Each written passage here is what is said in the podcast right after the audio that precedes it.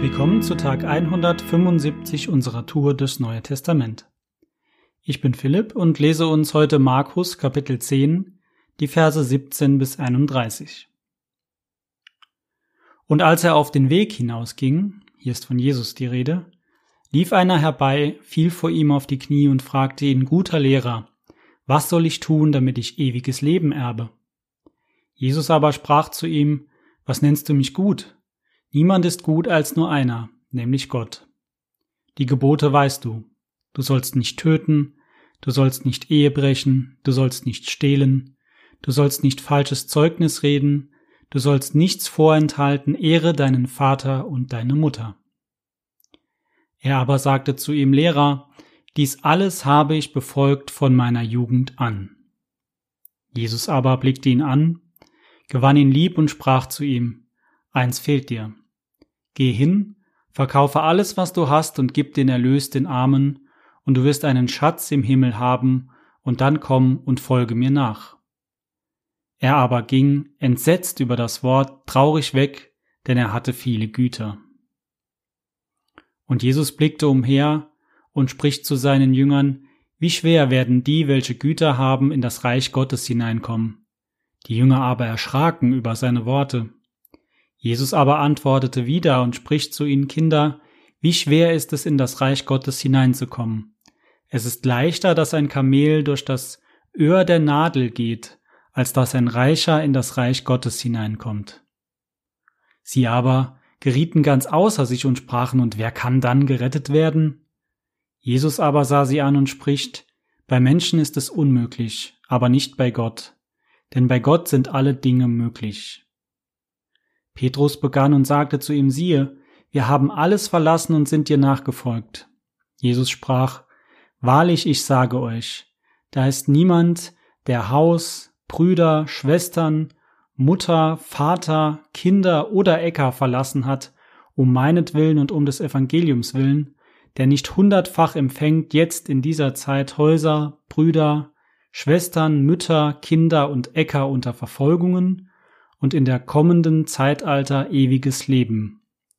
Aber viele Erste werden Letzte und Letzte Erste sein.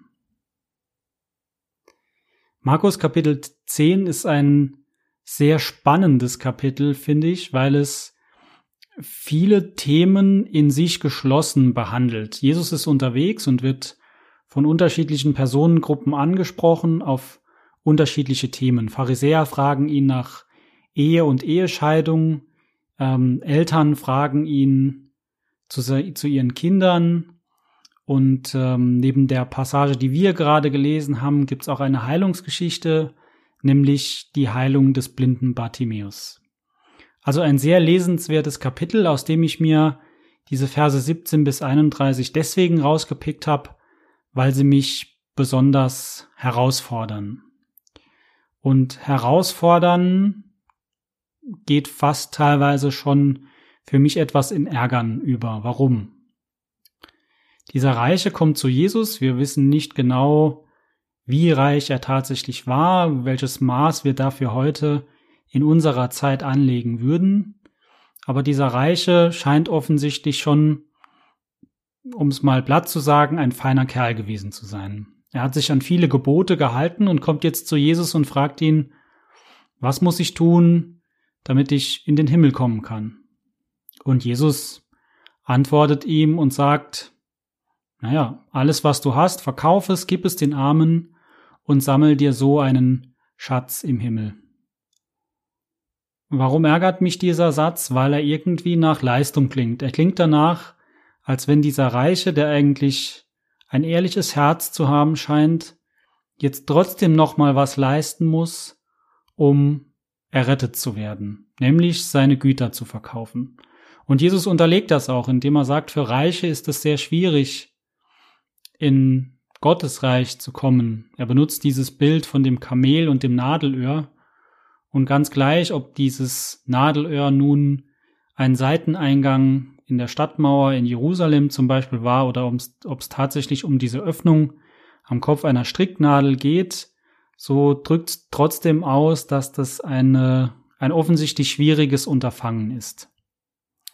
Will Jesus uns also sagen, will Gott uns sagen in dieser Textpassage, dass wir alles das, was wir haben sollen, unser Bett, unsere Couch, unser Smartphone, vielleicht unser Auto, verkaufen sollen, es den Armen geben sollen und damit dann die Möglichkeit haben, ins Reich Gottes zu kommen? Ich glaube, es geht an dieser Stelle darum, dass Jesus immer wieder abklopft und es auch bei dem Reichen hier macht und darauf hinweist, wo unser Vertrauen ist. Auf was vertrauen wir? Vertrauen wir auf die materiellen Güter, die wir um uns herum haben, oder vertrauen wir auf Jesus? Wenn wir damit zu kämpfen haben, dass materielle Güter immer wieder mehr Vertrauen auf sich sammeln, als sie es eigentlich sollten, und wir damit Jesus auf zweite, dritte oder vierte Stelle in unser Herz absägen, dann macht uns diese Textpassage Hoffnung, weil Jesus ganz eindeutig sagt, das, was bei uns Menschen manchmal unmöglich ist, da wo es uns unmöglich scheint, unser Vertrauen nicht auf diese materiellen Güter zu setzen, da ist Gott dennoch mächtig und er will in unserem Leben wirken und er will uns dabei helfen, uns ganz auf ihn einzulassen. Ich will uns eine Frage mitgeben. Wo sind in unserem Leben Dinge, die uns davon abhalten, Jesus zu vertrauen? Mit welchen Dingen ersetzen wir Jesus in unserem Herzen und erlauben ihm nicht, die Rolle einzunehmen, die er einnehmen will? Jetzt geh und lebe, was Gott dir gegeben hat. Er segne dich.